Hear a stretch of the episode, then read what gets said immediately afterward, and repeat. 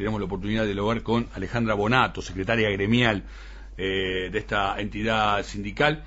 Alejandra Edgardo Chini, te saluda aquí por Estado de Alerta por Radio Cooperativa. ¿Cómo te va? Buenas tardes.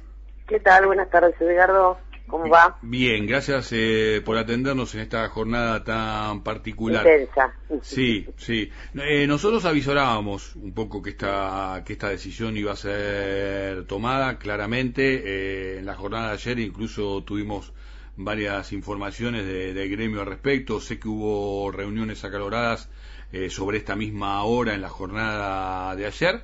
Eh, cortame, contame un poco, digamos, si querés algo del backstage en lo que tiene que ver con cómo se sienten hoy los trabajadores de la educación en el ámbito porteño. Mira, nos sentimos muy firmes, muy seguros, eh, estamos convencidos de que estamos haciendo lo que debemos hacer al costo que sea, al costo que sea.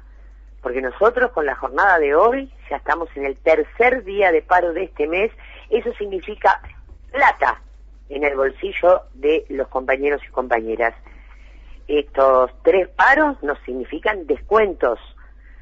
De manera que también entendemos que con los días esto se va a desgranar, por lo tanto estamos buscándole como el agujero al mate para ver de qué manera seguimos en defensa de la salud, de la educación, pero sobre todo las cosas de la democracia, porque esto nos parece que eh, es una desobediencia civil por parte del gobierno de la ciudad. Nos parece grave en términos institucionales y nos preocupa en términos institucionales porque tiene cierto olor a golpe blando. Ya hemos tenido algunas experiencias en, en América Latina, así que estamos muy preocupados. Disculpame, no te eh, entendí bien. ¿A golpe? ¿A golpe? Blando. Ajá, sí, está bien. Mm. Este, ya le pasó a Dilma, pasó en Paraguay, bueno, le pasó a Evo Morales, o sea, digo, eh, sabemos que hay una hay una grieta histórica, ¿sí? Porque la grieta no la inventó el kirchnerismo, ¿no es cierto? A pesar de que algunos medios quieran inventarla a partir de ahí, pero yo que soy profesora de historia, eh, y cualquiera que haya cursado la primaria y la secundaria sabe que esta grieta viene desde Mariano Moreno y Cornelio Saavedra, ¿cierto? Sí, sí. Después fue Rosa y mm.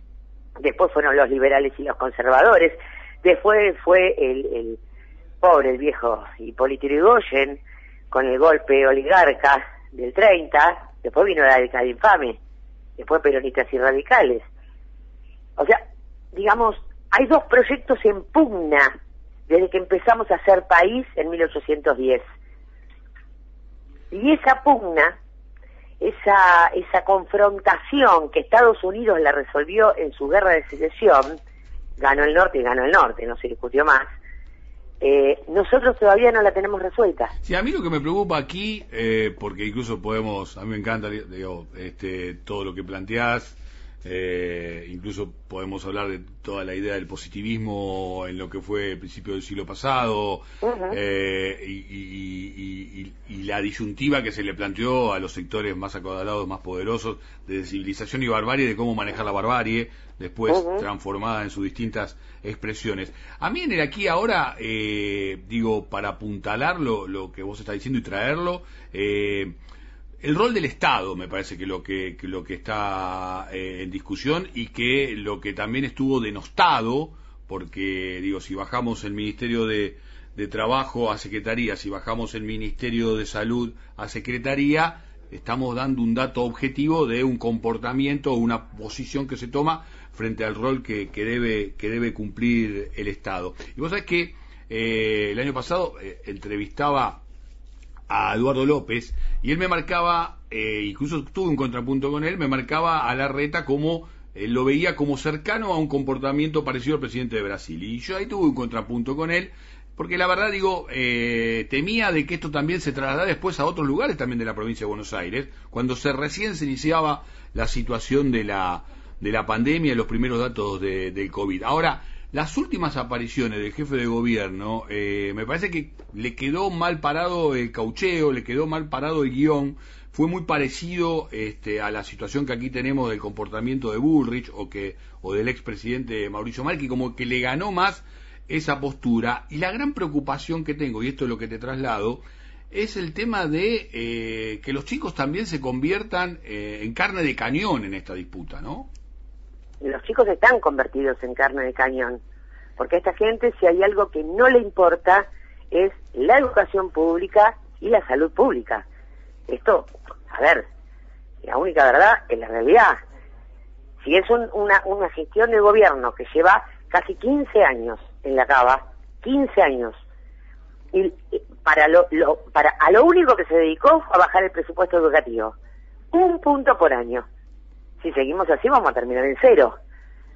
No ha hecho una sola obra de infraestructura durante el año 2020, sabiendo que algún día las escuelas tenían que abrir y que estamos en pandemia y que nuestros edificios escolares no están preparados para las recomendaciones que hace, por ejemplo, la Sociedad Argentina de Pediatría, los epidemiólogos, la UNICEF, te hablan de la emocionalidad de los chicos y chicas, nosotros también.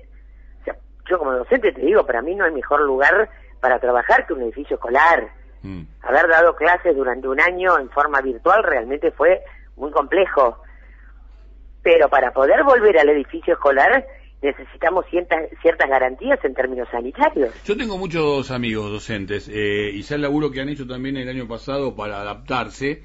Muchos han sido también eh, criticados eh, por, por, por, algunas cuestiones en lo que tiene que ver con ese proceso de, de transición. Eh, todos creo que tuvimos que hacer un gran proceso rápido de, de aprendizaje, ¿no? Para, para ver de qué manera nuestro, nuestra profesión, nuestro, nuestro oficio lo desarrollábamos como correspondía, y más cuando estamos hablando de, de educar. Ahora, hoy por hoy, digo, eh, la posibilidad de la virtualidad está garantizada también como, como el plan B dentro de lo que tiene que ver con la posibilidad eh, educativa, o en el ámbito de la ciudad no se hicieron las inversiones que correspondían, por ejemplo, con las computadoras y demás. No, por supuesto que, que, no se hicieron, por supuesto que no se hicieron. Así como no se hicieron las, las inversiones en infraestructura, tampoco se invirtió en conectividad, algo que como, como sindicato hemos pedido durante todo el año pasado, porque esta pandemia no, no, no profundizó la desigualdad, pero sí la puso sobre la mesa. Mm. Sí nos la puso en la cara. De decir, pero tan desiguales somos, sí. Sí, sí, tan desiguales somos. No, acá nosotros, yo en particular, en lo personal, soy la que estuve yendo al Ministerio de Educación este, durante el mes de enero, empezaron las reuniones el 14 de enero para la construcción del protocolo.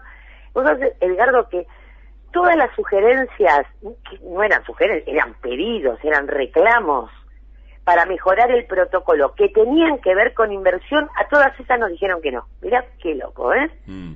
Por ejemplo, nosotros pedimos este, un transporte específico para los estudiantes de la Cava, sabiendo que muchos chicos y chicas toman transporte público y aparte son acompañados, hasta cuarto grado son acompañados por los padres, mínimo por uno, ¿no es cierto? Padre, madre, tía, abuela, alguien, para evitar, para reducir el nivel de circulación. Bueno, transporte específico, no. Pedimos que se instalaran en las aulas los medidores, en las aulas con poca ventilación. Vos sabés los que me están escuchando conocen las escuelas de la ciudad, tenemos muchos, muchos edificios que, de lo que se llama edificio en herradura, que es cuando todas las aulas están dispuestas alrededor de un patio central. Tal cual, tal cual. Viste que son muy conocidas. Que en general ese patio está techado, porque mm. si no los chicos no podrían tener recreo, ¿me entendés? Por lo tanto, esos son espacios que si vamos a seguir las recomendaciones de la Sociedad Argentina de Pediatría, no podrían usarse.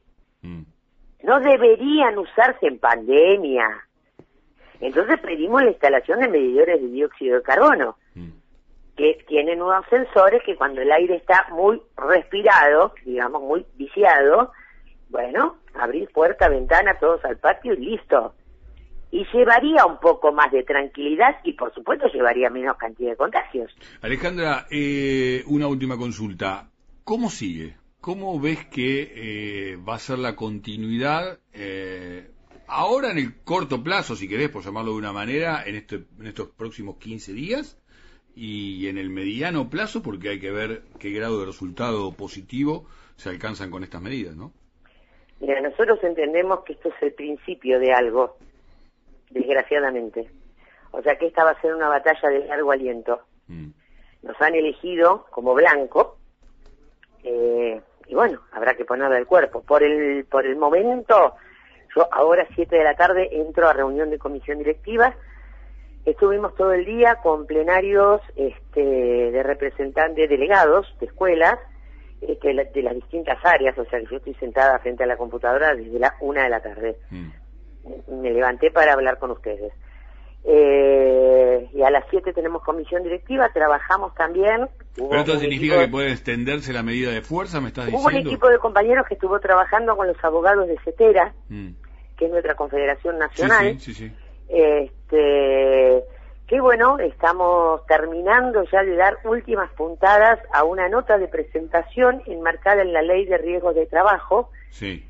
la que indica que ninguna patronal te puede obligar a ir a trabajar si corre riesgo tu es salud. Verdad, es verdad, es verdad, incluso está planteado en la última aprobación de, a ver, home office, trabajo desde el hogar y demás, eh, y- Bueno. y, su aplicación a partir del primero de abril. Eh, Alejandra, ¿podría ser, y no te molesto más, digo, como una alternativa posible que se plantee la necesidad de que sea virtual la educación y no presencial? Eso es lo que dice la nota. Mm. Nosotros vamos a hacer, digamos, entre comillas, un paro a la presencialidad. Bien. y vamos a plantear que vamos a seguir dando clases en forma virtual. Eso significa que no te pueden descontar el día, ¿me entendés? Porque estás trabajando. Mm.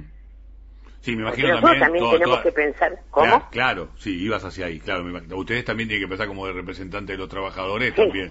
eh, ¿Qué te parece? Está, eh, eh, está muy claro. Y también, eh, digo, esta, esta oportunidad, como, como eh, y por ahí si tenés ganas, medio minutos, eh, cerrar la entrevista con un mensaje a la comunidad educativa en su conjunto, ¿no? Y a aquellos padres que por ahí te escucharon o nos escucharon y, y no están muy de acuerdo con, con la forma que estamos abordando esta, esta comunicación, digo, este, por ahí vale la pena, este, dirigirnos a ellos, ¿no? A aquellos padres que hoy por hoy se encuentran este, eh, en contra de, de esta medida que ustedes están llevando adelante.